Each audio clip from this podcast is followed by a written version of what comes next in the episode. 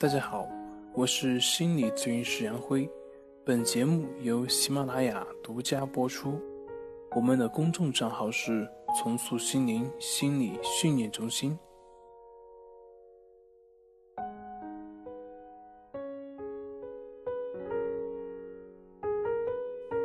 今天要分享的作品是：你为什么没有动力？为什么总是会感觉情绪低落呢？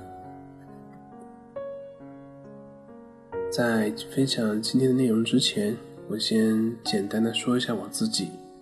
我就是那种给人感觉是那种抑郁质的人，在我的生活和工作，给人的感觉就是没有什么动力，很懒散，好像是一种是与世隔离的一样。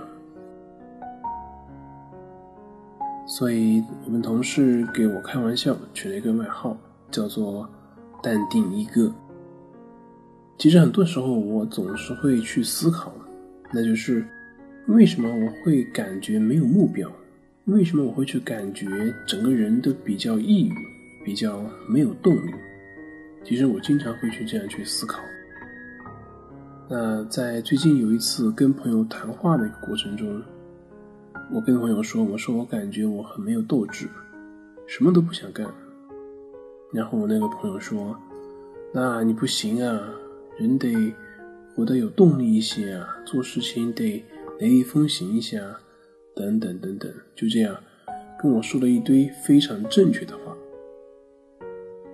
这个时候，突然在我的脑海里面想到，我为什么这么不接纳自己呢？然后习惯性的一个疑问就出现了：为什么我要接纳自己呢？哦。这个时候我就突然明白了，原来这些年来呢，我一直感觉生活没有目标，活得没有动力，感觉很没有意思。它的根本原因就在于，我总是太有目标了，太有动力了，太想活得有意思了。这突然一下，这种想法让我感觉我的心放松下来了。原来我之所以没有目标，就是因为我的目标太高了；我之所以没有动力，就是因为我的要求太高；之所以感觉没有意思，就是因为我太想要有意思了，目的性太强了。这么讲，可能有些人不太会接受。举一个例子，就像我以前，在我读书的时候，我是拼命的去想读好书，每天呢都是很努力的。的结果是，越读越紧张，就到了最后都感觉看不进去了，对书非常反感。但是我还是会逼着自己去看书，看不进也会去看。但结果就是，天道酬勤，它并没有一念在我的身上。后来很可笑的一点就是，我记得那个时候我的作文在高一的时候有一个很大的一个突破。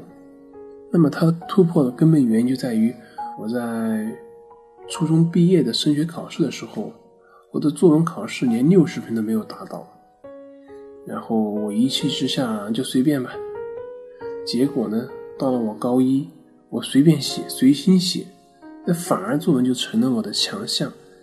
记得那个时候我作文基本上都是写的两个字，全阅，就是每次都是别人学习的范文。所以生活就是这样可笑啊！